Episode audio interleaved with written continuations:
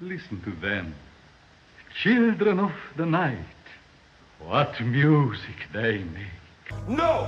I, banda! Now you come to me and you say, Don Corleone, give me justice. Canalla. ¿Qué pretende usted de mí? You talking to me? You talking to me? No. I am your father. Laboratori! This is me and my most masochistic. Well, it's your baby. Cómo ruge la leonera, general. Dos potencias se saludan. De película.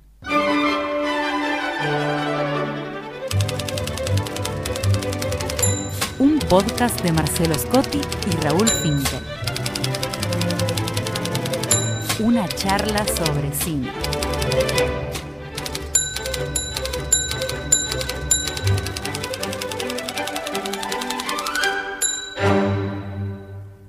Hola Marce. Hola Raúl, ¿cómo va? Bien, muy bien.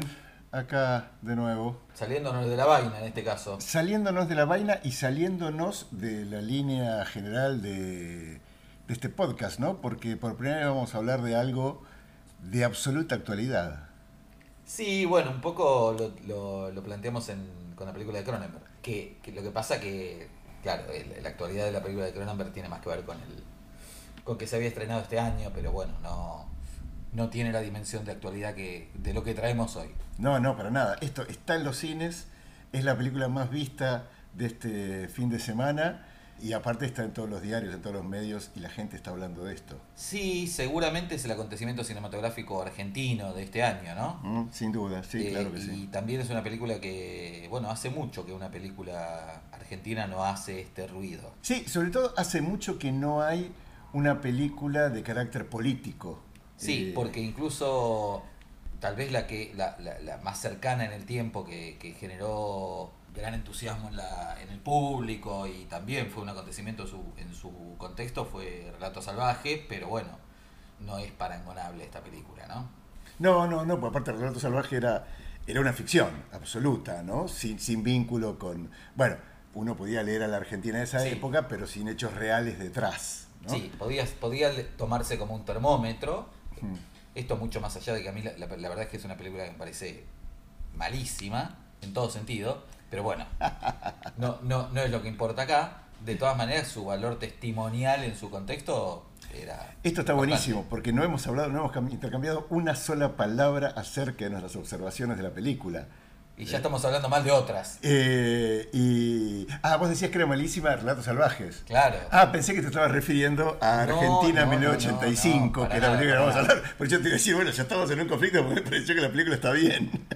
No, no, no, no, no, estaba hablando de relatos salvajes. está bien, está bien. No, está bien. digo, para reconocer, a- reconociendo a Relatos Salvajes a condición de ser una película que de alguna manera es el termómetro de su tiempo, digamos, ¿no? Mm.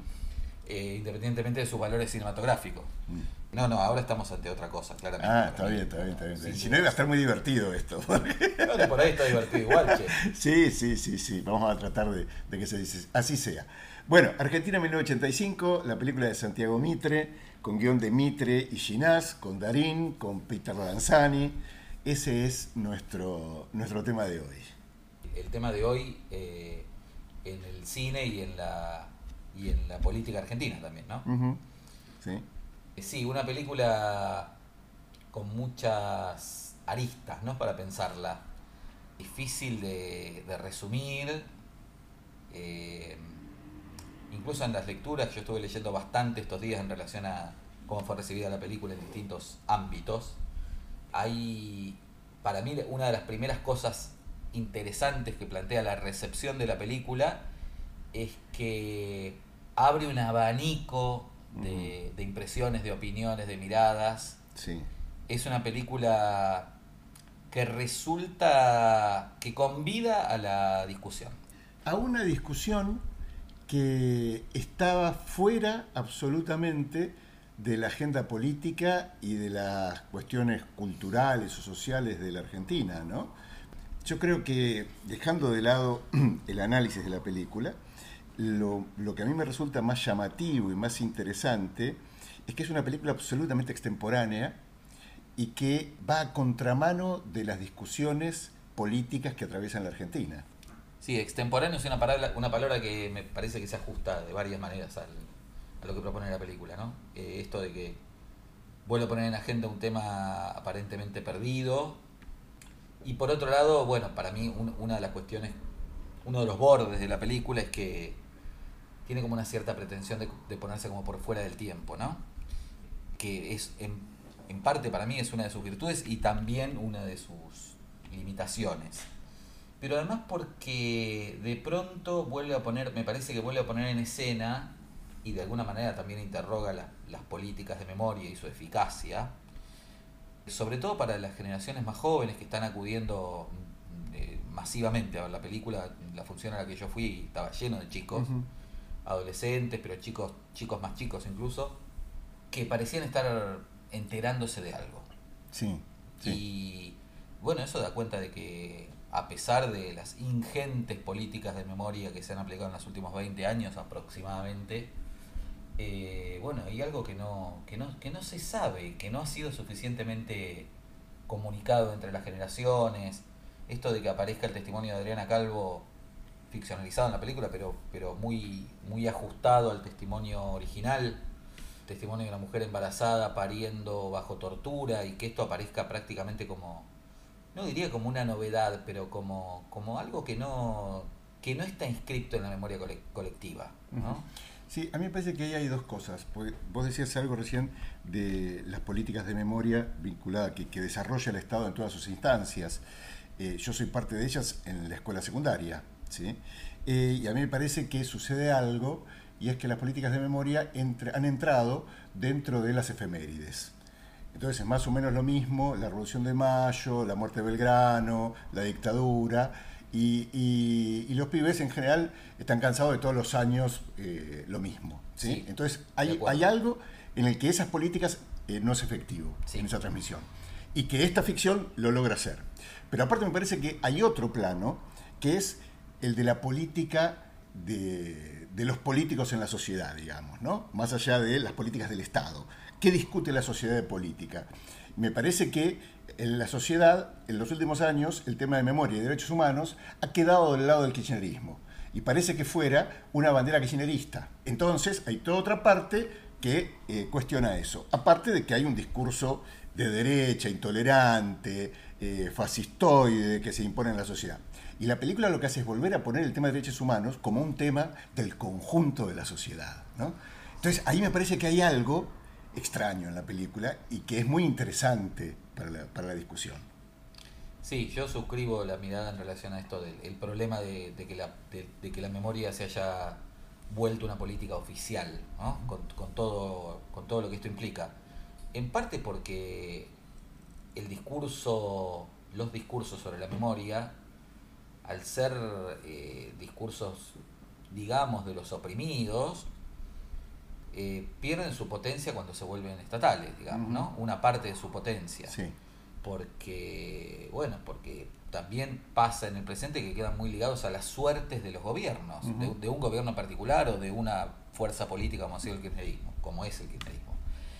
Por otra parte, me parece que también interroga la, la- una cierta saturación de significantes alrededor de la memoria que con el correr del tiempo fueron despegándose de sus raíces, digamos, ¿no? Mm. Por esto de que, bueno, parece que descubriéramos el nunca más, ¿no? Con, Claro. con esta película. Parece que lo descubriéramos, como Sí. si, bueno, estuvo ahí siempre, pero sin embargo, se perdió, tal vez se perdió parte de su, de su núcleo fundamental, ¿no? Que tenía que ver con, con esto de recoger el testimonio de las víctimas, de, de, bueno, de contarle a la sociedad lo que había sido el terrorismo de Estado. Ahí me parece que la película da, da en el clavo y también señala, señala una, una cierta característica de la política argentina y da en el clavo en relación a, a que, bueno, esto que se, se propone como una película para el público general y funciona muy eficazmente en ese sentido. Sí, sí, sí, sin duda, sin duda. Es una película clásica, absolutamente clásica, que, que está narrada en los términos en los que todos hemos sido educados por el cine hollywoodense eh, respecto a los relatos cinematográficos, y en ese plano, puesta en ese plano, está perfectamente hecha. Sí, para mí es esa solidez que proviene de, bueno, de atenerse a, a las convenciones genéricas y de, de un guion bien construido, ¿no? una, arquitectura cuidadosa en la construcción de, del relato, de los personajes, de las relaciones entre los personajes. Me parece que es una película muy eficazmente realizada. Su clasicismo es también su límite, ¿no? Sí, claro, por supuesto. hay algunos elementos que la, que la acercan mucho a una película convencional. Sí, sí, con sí, todo sí. lo bueno y con todo lo... A ver, si creo yo, en la búsqueda de tener un público masivo, la decisión es correcta. Sí, sí, totalmente. Sí, sí, bueno, y, Eso y eso, limita y eso también es una opción política, ¿no? Sí, Eh, totalmente. contar esta historia de esta manera Totalmente. eh, es una opción política, claramente, porque además, bueno, uno puede pensar la película en el marco del no ya nuevo cine argentino, pero en relación con ese nuevo cine argentino que empezó rompiendo eh, los moldes de los géneros e interrogándose sobre nuevas formas narrativas y que después per- perdió perdió prácticamente todo contacto con, con la preocupación en relación al espectador, digamos, ¿no? Eh, acá hay una apuesta, a, digamos, a volver a las fuentes de- del cine clásico Sí. y a, y a ofrecer esta, esta mirada histórica que, que, bueno, desde el punto de vista histórico también tiene muchas aristas para considerar. No, y que además las distintas generaciones la vemos de, de muchas maneras distintas. Esto también habla bien de la película para mí. Sí. Las distintas generaciones, los distintos posicionamientos políticos, ¿no? No, no es una película casada con una perspectiva en general, ¿no? No, no. A mí siempre me parece que cuando uno aborda el análisis de una película hay como dos momentos. Uno, que es el de, bueno, a ver, ¿qué se propuso hacer la película y cómo lo hizo? Y otro que es discutir, bueno, las opciones que los narradores, que, los directores y el guionista tomaron para el universo que construyeron.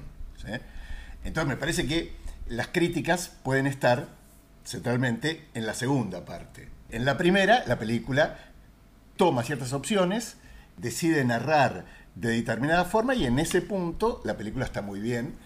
Yo tuve que hacer esfuerzos denodados en el cine para no llorar varias veces en la película. No, no, a mí se me escapó algún que otro lagrimón incluso, lo, lo confieso. Pero está, incluso en ese momento estaba consciente de, de que estaba funcionando el mecanismo de relojería de Hollywood, Sí, ¿no? sí, sí. Parece por momento una película de Capra. Sí, totalmente de Ford. Es una Y, película. eh, opa, y- y- el, el héroe es un héroe fordiano. Es un héroe fordiano, sí. Es un héroe fordiano más que, más que, más que capriano, ¿no? Sí. Porque, porque además es el hombre común. Es el hombre común, Es el hombre claro. gris. Sí. Eh, pero bueno, no es poco mérito hacer eso. No, de y lograrlo y alrededor de este tema, digamos, ¿no? No, De en manera. ese sentido me parece que es muy valorable la película. Sí. Después sobre la segunda cuestión que vos planteás, yo creo que en cualquier caso el- se trata de un recorte, ¿no? Claro. No, no podría ser de otra manera. Ninguna película podría dar cuenta. No. Bueno, lo sabemos, ¿no? Ninguna película da cuenta de un proceso, de la totalidad de un proceso. eh. En todo caso, lo que uno puede discutir, bueno, es eso, son las opciones de, de- de qué es lo que entra en el recorte y qué es lo que no. ¿no? Sí, pero no como algo negativo de la película, sino como No, no, opciones que la película tomó. Totalmente, sí, sí, totalmente de acuerdo. No, no, no discutir en términos de, de desautorizar, sino No. de, de- de discutir, bueno, a mí, a mí me parece que, por ejemplo, toda la cuestión judicial, estrictamente judicial, sobre todo la- las escenas con los jueces, no resultan muy convincentes. Me parece Ajá. que hay, que hay como una necesidad de incluirlas porque forman parte del relato y queda como rengo, si no. Pero la sobre todo la primera escena en la que los jueces discuten si van a tomar o no el caso, digamos, una vez que la justicia militar ya eh, amnistió a los militares, la escena es corta, las posiciones de, de los distintos personajes no están suficientemente desarrolladas. Es cierto, es Eh, cierto. No, no, parece, no, no parece convincente. Y detrás de eso, porque, porque ahí para mí hay una dimensión de la política Mm. que la película pierde. Totalmente. de la política, de la política en el sentido de, de pensar esa escena judicial también en un sentido político. ¿no? Hay una opción por ajustarse, ajustar el foco al proceso judicial, digamos. ¿no? Sí, sí pero me parece que eh, es cierto esto, eh, lo comparto plenamente. Me parece que incluso ahí hay elementos políticos, pero elige dejar otros afuera. A mí el que me resulta más, me hace más ruido de lo que deja afuera es el resto de la sociedad. ¿no? Porque quiero decir, eh, hay, hay una escena de Norman Brisky que me parece muy interesante, la primera de Brisky, cuando dice, mira loco, hay momentos en los que se abre una rendija y no sabemos por qué, por azar, por milagro, por lo que sea, hay algo que se puede hacer. Bueno, el punto es, ¿qué es lo que hace que se abra esa rendija? Eh, algunos dirán, es Alfonsín que decide hacer el juicio. Bueno, pero Alfonsín puede o no puede hacer algo por un estado de ánimo de la sociedad y por una acción política de la sociedad. ¿Sí? Eh, eso no está en la película. No, no está. La sociedad no está en la película. No está. No están casi los organismos de derechos humanos, No, no. las madres apenas están, pero están presentes, pero no están como actores políticos fundamentales de ese momento. ¿sí? Entonces me parece que, digo, es- a mí eso es lo que me hace más ruido. Sí, se les presta atención a las madres, igual, de Están. una manera, están, pero bueno, no son actores principales claramente. Sí, para mí hay, hay una cuestión que vu- vuel- vuelvo sobre la idea de lo, de lo extemporáneo, ¿no? Porque el tema es que para, para entender esa, ese momento como una rendija, Mm. que para mí también es súper interesante esa escena, el personaje de Brisky es un poco el, el deus ex máquina de la Sí, película, ¿no? Correcto. para entender esa, ese momento como rendija, no alcanza solo con ese presente o con el pasado inmediato. Solo se puede entender como una rendija mirándolo desde el presente. Porque en el contexto no era una rendija, No, era una, una salida de la dictadura, era una forma, era una opción política que, que Alfonsín había incluso adelantado en campaña. Mm. Eh, está muy cerca la, la- la derrota de Malvinas y, y el- la des- deslegitimación absoluta del gobierno militar, ¿no? Mm. Eh, para atrás hay elementos para, claro. para considerar una, una, una, una oportunidad histórica. El tema es que también en ese sentido la película elige, incluso en los intertítulos, en los intertítulos, en los, Sí. los carteles que va eh, enlazando entre, entre distintos momentos históricos, sustraerse de eh, del kirchnerismo, de la rehabilitación de los juicios, ¿no? Sí. Ahí hay como una intención de despegarse de la historia en Mm. un sentido amplio, digamos. Sí. Tal vez porque, el- pensando bien, porque lo que quieren es concentrar el foco en, en el momento. No, yo creo ¿no? que eh, parte de esa limitación proviene de estas elecciones que planteábamos antes. Una película clásica del héroe. ¿sí? Sí. Eh, y el héroe te lleva a centrarte, a elegir, bueno, cuál es ese punto de, de vista, cuál es ese lugar desde donde, desde donde narrás. Y eso Sí, echa sombra todo. sobre otras, sobre otras áreas. ¿no? impregna todo. Ahora, también me parece que hay cierta línea eh, que, que uno puede encontrar con otras películas de Mitre, ¿no? Sí, sí. en ese sentido. Porque tanto en El Estudiante como en La Cordillera, hay que, hay que decir a favor de Mitre que es maravilloso que a un director de cine le interese la política y, y- y- y realice películas sobre política, ¿no? Pero me parece que hay una mirada de política muy centrada en determinados ámbitos. ¿sí? En El Estudiante eh, la película deriva hacia el contubernio, digamos, la tranza, la negociación. En la cordillera, la figura de un presidente y los intersticios del poder y los acuerdos. Y acá también se concentra en, en un punto, ¿no? Me parece que en ninguna, o sea, en las tres desaparecen esos sujetos que nosotros estamos planteando. Me parece que también hay una mirada política de Mitre y probablemente de Ginás también. Nada. No, sé si estoy muy de acuerdo en esto, ¿ah? Porque la verdad es que las, la- las películas anteriores de Mitre, yo hasta banco hasta por ahí nomás el estudiante, me parece que es una pregunta interesante, pero que la respuesta que da la película no me interesa en lo más mínimo. La cordillera me parece una porquería. No, yo también lo comparto eso. A mí La Cordillera me parece una mala. A ver, Me- no no sé si mala una mala película. película. No, no, No, mala porque está- película eh, como está hecha. Me parece que la, la mirada es horrenda. Y además eh, es la restitución del discurso antipolítico. Sí, sí, sí, sí, sí, sí. digamos, sí. Y con el estudiante comparto. ¿sí? El estudiante resulta como muy ampulosa para lo que tiene para decir. Pero me parece que en las tres hay un abordaje de lo político desde una perspectiva que es cierta interna de la política Sí. o cómo se realiza en el espacio más cerrado de los políticos. Y en ninguna está la cuestión social, digamos, ¿no? Que, que sostiene eso. Sí, en, en La es- Patota también hay una mirada sobre eso, porque el padre de ella es, es un personaje de la política y hay Claro. una discusión entre los personajes. Sí.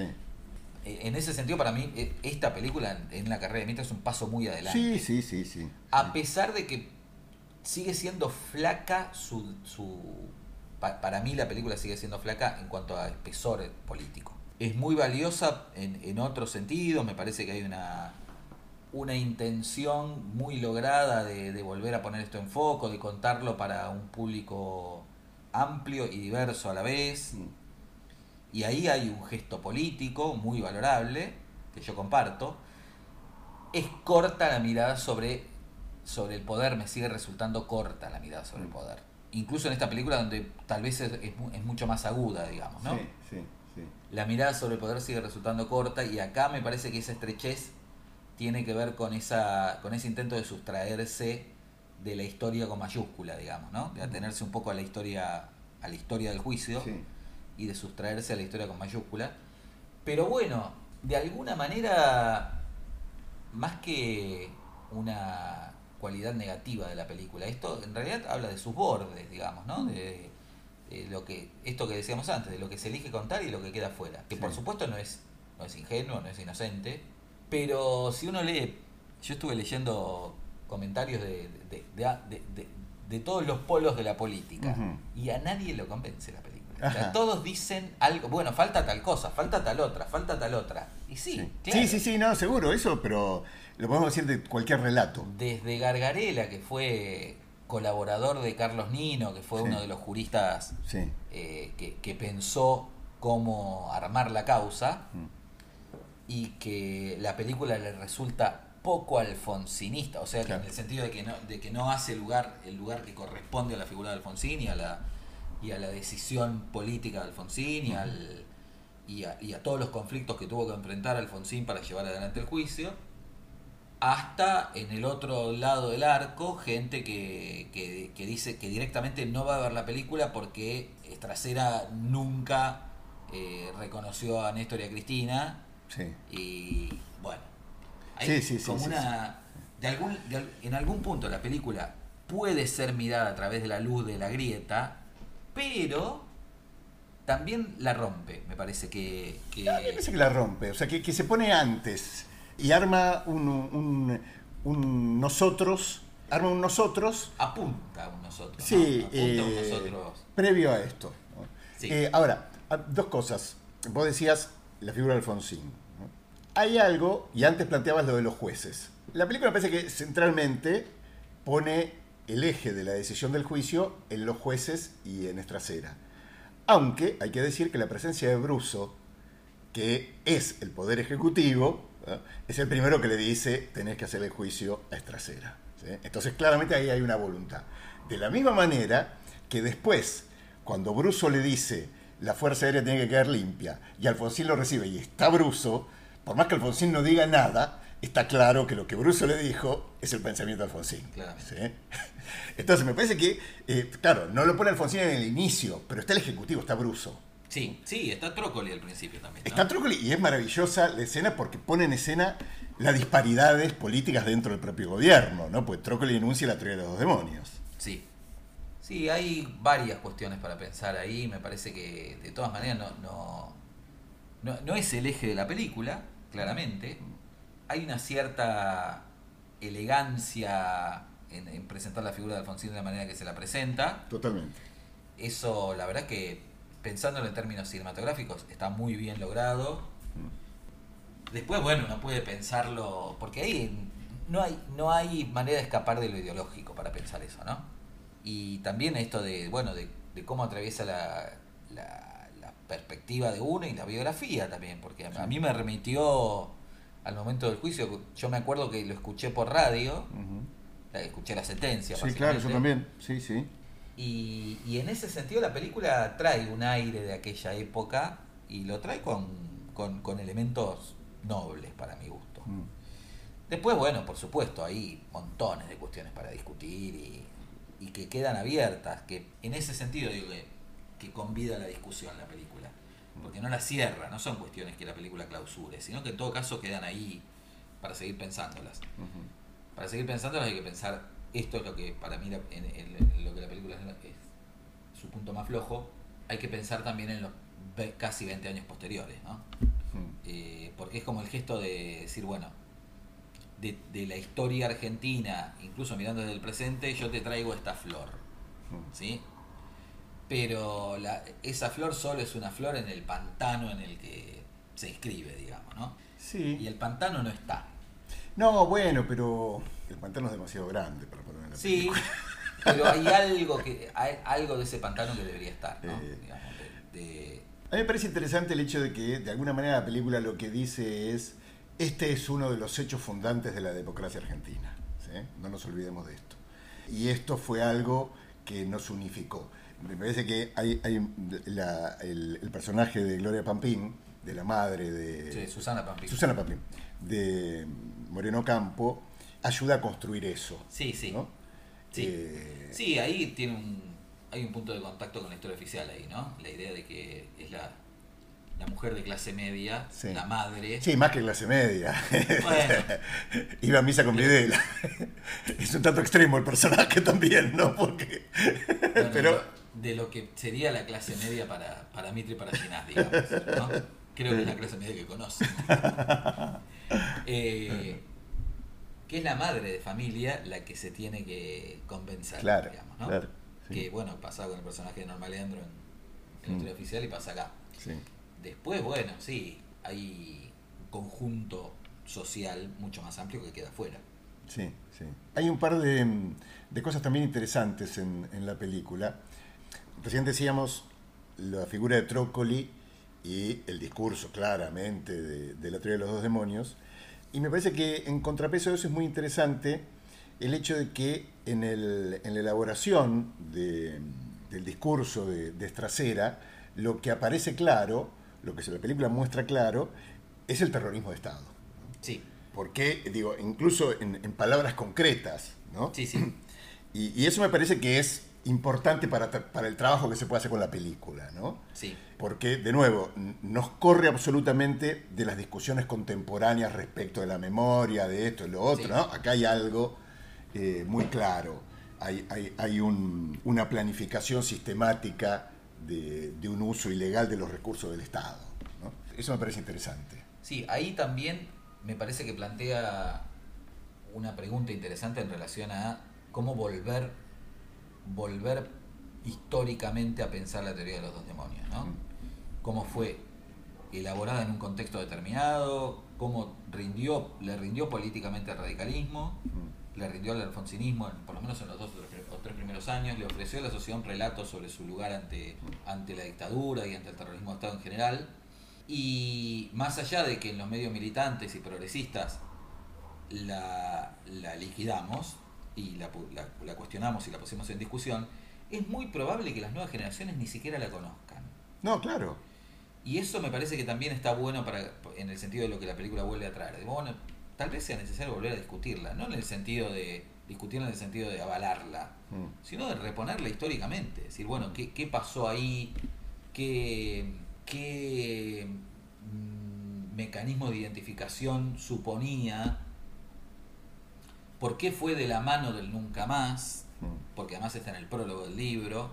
¿Por qué también está en, la, en el alegato de Estracera? Sí, ¿no? claro. Bueno, hay que pensarla históricamente, incluso para criticarla o para volver a criticarla. Hay que volver a pensarla históricamente porque me parece que parte de las debilidades en la transmisión de los problemas históricos vinculados con la dictadura tienen que ver con que se consolidó un relato que, que a las nuevas generaciones les llega como un paquete cerrado y no se les torna pregunta eso que, que fue pregunta para nosotros, digamos, sí, ¿no? sí. Para quienes vivimos la infancia en la dictadura, bueno, en mi caso personal, que yo entré al, al colegio secundario en el 83, eh, lo que significaba de alguna manera también que esos pibes que salían de la, de la facultad de Derecho empezaran a laburar en eso, ¿no? Una identificación generacional que la película construye bien. Eh, digo, en todo caso lo, lo, que la película invita es a, a, a volver a pensar históricamente, digamos. ¿no? Sí, respecto de la teoría de los dos demonios, también respecto de, de, otro, de, de otro discurso que acompañó en ese momento la teoría de los dos demonios, desde otro lado, que es el discurso de la víctima inocente. ¿no? Claro, que es, que es lo que aparece también en la película, ¿no? que es lo que conmovió a la sociedad y hizo que la sociedad se pusiera del lado que se puso en ese momento respecto de las, eh, los crímenes de la dictadura. Sí, ¿no? sí. Digo, es, es interesante porque hablan de una época, de cómo se jugó la política y cómo se jugó en esa época todo lo concerniente a, a la dictadura. Sí, no hay que perder de vista esto que en algún momento deslizan los personajes, el propio Estacera lo dice, no sé si, si esto está tomado de, de la vida real o está ficcionalizado por, por los guionistas, pero esto que dice, cuando se dirige a dar el alegato, dice, me, me voy a, a, a da- a hacer el alegato en el juicio más importante desde Nuremberg, Mm. ¿no?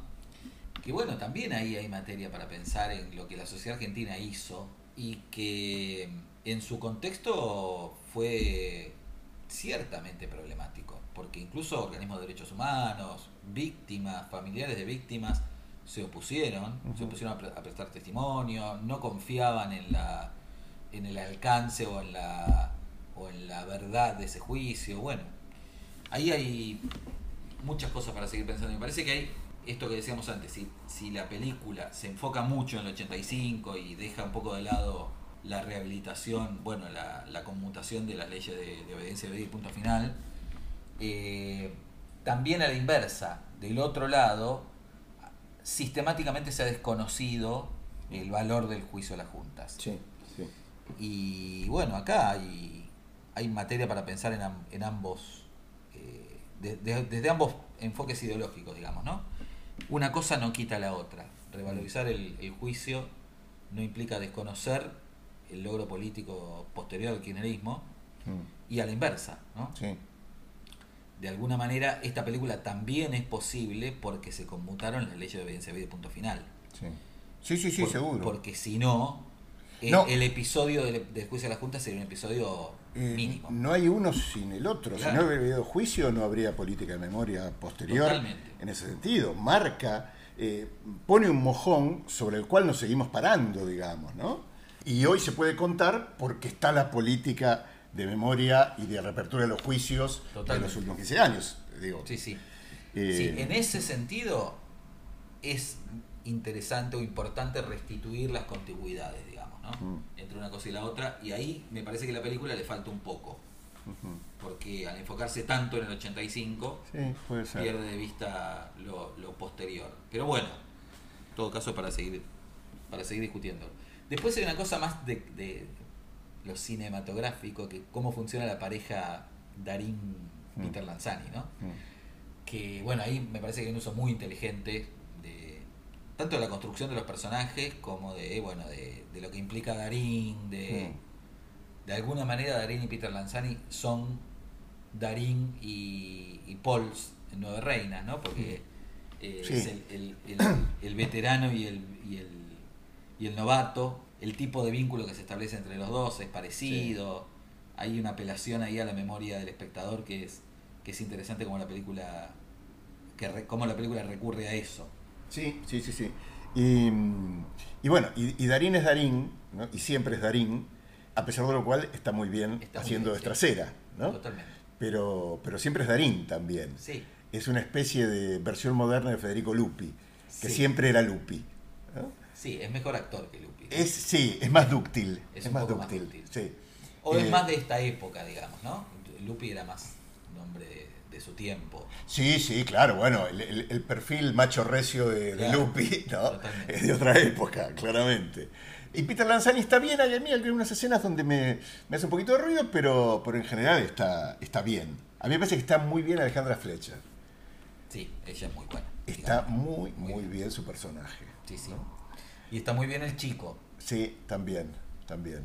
Armas de apellido, creo, por lo que, por lo que vi, pero no, no, cono- no sé el nombre. Después está muy bien el balance entre tensión y, y escenas que, que distienden, ¿no?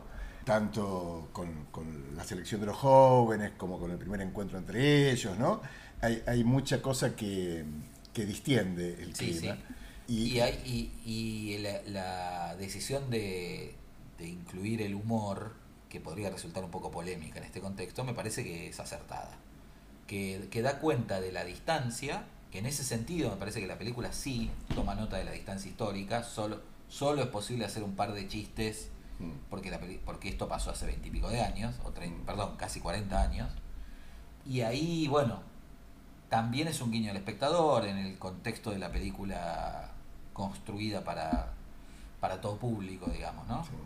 En ese sentido me parece que, que está bien. Yo no lo, lo que hubiera quitado en casi todos los casos es la música, porque ahí sí me parece que hay un subrayado muy ostensible. Incluso bueno, en el momento del alegato, hay un crescendo musical que bueno, son, son opciones excesivamente convencionales para mi gusto. Yo y ahí, sí. No, yo te voy a hacer una confesión. Eh, es muy raro que escuche la música.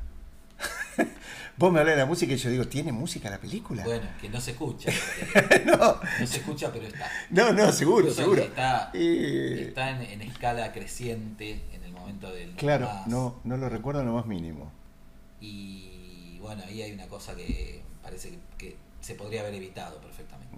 Y después, bueno, los bordes, digamos, ¿no? Desde el punto de vista cinematográfico, no hay una sola interrupción, digamos. No hay un momento de vacío, de... No, es ¿no? cierto, es Eh, cierto. No, yo creo que esos momentos de baja son los momentos, el humor ocupa esos momentos de baja. Que me parece que el humor es un rasgo fordiano, Sí, sí, totalmente. ¿no? Totalmente. Digo, pensaba, por ejemplo, en, en- en el héroe de Lamet, de la película de Lamet, no hay humor. No. En Lamet no hay humor. ¿eh? En todas las películas de fuera hay un borracho, hay alguien que, eh, hay un personaje que eh, le pone un pequeño toque de comedia. ¿no? Sí. Sí, sí, incluso en las películas históricas, ¿no? En las películas sobre Sí. Lincoln.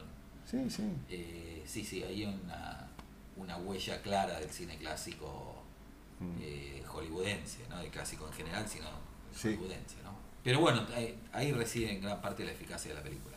Hay algunas otras pequeñas cositas que, que está bien la película, digo, el- en, en esto de la construcción de- del héroe, estaba muy bien, me parece, dos escenas en donde se vuelve sobre el pasado de Estracera, Sí, ¿no? Eh, la escena con las madres, con ese émulo de Nora Cortiñas, ¿no?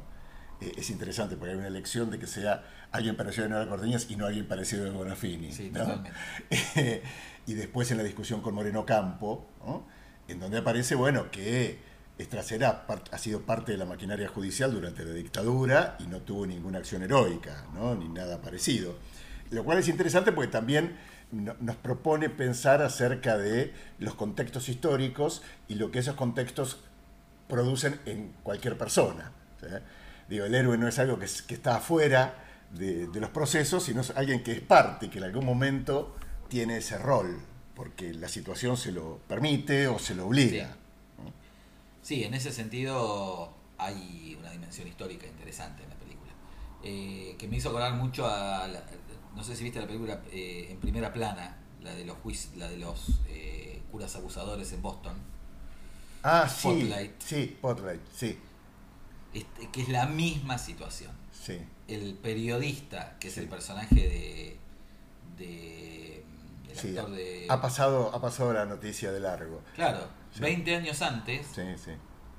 eh, o menos, tal vez 15 años antes, le llegan las mismas denuncias y el tipo no le da ni 5 de pelota. cinco, sí. 15 años después Sí. construye el caso. Mm. ¿no? sí. Eh, porque bueno, no, no, no depende solo del individuo, sino del, del contexto que lo hace posible. claro.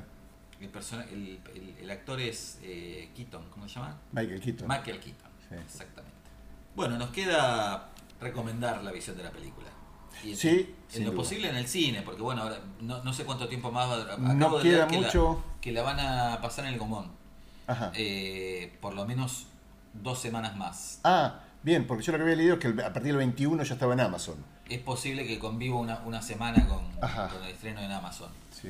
Eh, pero la verdad es que es una película para ver en el cine, sobre todo porque es un hecho social también, ¿no? Sí, claro. Eh, esto de encontrarse con, con, es- con esta caja de resonancia. Que, Está bueno verla con gente ahí oscuras y sentir la reacción de la otra gente, ¿no? Terminó la película en la función que yo estaba, en el Rothschild, todo el mundo aplaudió. Sí, incluso durante la película. Ah, no, eso no me pasó. Durante Yo la también la vi en el y en el momento del alegato eh, se, se confunden los aplausos de la ficción Ajá, con los- con los aplausos del- de la sala. Sí, Un claro. momento ciertamente logrado por la película, muy interesante, Sí. eh, claramente. Sí, hay que decir que creo esa es la única escena que reproduce estrictamente Textualmente. sí, lo, sí. sucedido. El alegato está completo. Y aparte, el alegato está hecho y el juicio está hecho exactamente en la sala del juicio sí. que se conserva tal cual. Pero bueno, en, ese, en esa identidad de fervores Mm. del pasado y del presente, me parece que la película funciona claramente. Sí. ¿no? Hay, hay algo más, antes de, de cerrar esto. Es muy interesante la reconstrucción ficcional del registro documental de la época. Viste que hay varios momentos donde se ve el juicio a través de monitores, Sí. ¿no? Que es el registro de la televisión de ese momento. Sí, lo que la película en ese sentido me parece que deja. Se presta confusión en relación hacia el juicio, hacia el juicio fue o no televisado. Puede dejarle la sensación a quienes ven la película hoy de que el juicio fue televisado y el juicio no fue televisado. No, se fue filmado. Fue filmado, pero no se y televisó. todos los días se pasaba un extracto, pero tomado de, desde atrás. Sí, Nunca se, se tomó de frente a, a los testimoniantes. sí, por eso también Testimonio de Laura Paredes está, eh, bueno, de Adriana Calvo está filmado de esa de Claro, esa en, manera. en las cámaras de monitores aparece de esa manera. En la cámara ficcional, digamos, la, to- Sí. la tomamos de frente. Pero bueno, ahí eh, hay para mí una, una, una cuestión que, que en algún momento la película debía dejar claro, que es que eso no se televisó. Yo leyendo me encontré con, con algo que yo no conocía y es que Carlos Omigliana, que es el personaje, el director de teatro que ayuda Sí. a, a Estracera, que lo ayudó en la realidad, Estracera, durante todo el juicio y aparte a escribir el alegato, realizó un año después una serie documental que nunca se estrenó. Nunca se estrenó, sí. Estuvo a punto de estrenarse en los primeros años del kirchnerismo y al final tam- tampoco sucedió. Eh, eso está, igual está, se, se consigue en DVD, digamos. Bien. Eh, pero si el juicio se hubiera televisado, tal vez estaríamos hablando de, de- de otro acontecimiento histórico, ¿no? Digamos, Eh, con, con el tenor de los testimonios, con, Sí. con todo lo que, bueno, que si bien estaban presentes en el Nunca Más, nunca, nunca habían sido parte de, un- de una emisión televisiva. Sí, ahí la película es interesante en relación a cómo registra eso, pero me parece que le falta esa aclaración. Puede ser. Eh, lo otro extraño en la película es que hay un exceso de teléfonos públicos, de cabinas, que uno no encontraba con tanta facilidad. Bueno, tal vez cerca de tribunales. Sí, cerca de tribunales es posible, Es posible. pero es llamativa la cantidad de cabinas que aparecen. Y una cosa que le sobra claramente son esas escenas en las que van a las provincias. Bueno, pero es parte de la investigación, es parte... Pero no pasa nada No, no pasa nada, no pasa nada, es Es cierto. como si Están, hubieran decidido cortar a último momento material que sí, están desaprovechadas. están muy desaprovechadas. Si la intención era federalizar, se queda muy corta la, Sí, la- materia que usa, que, que usa la película para eso. Es cierto. Eh, el otro chiste o guiño interesante es la inclusión de mm, Alejo García, García Pintos, Pinto, claro. el, que hacía de Pablo Díaz en La Noche de los Lápices, como uno de los jueces Sí, totalmente. en, en 1985. ¿no? Eh, bueno, entonces vayan al cine. Vamos a tratar de que este podcast esté en el aire lo más rápido posible, así la- el consejo puede tener algún efecto real. ¿no? Y si no van al cine, van a tener que esperar que aparezca pirateada, porque si no es Amazon. Claro, sí, hay que tener Amazon. Pero bueno, se pierde, se pierde Sí. esta potencia de lo social que la sala re- reaviva con esta película, ¿no?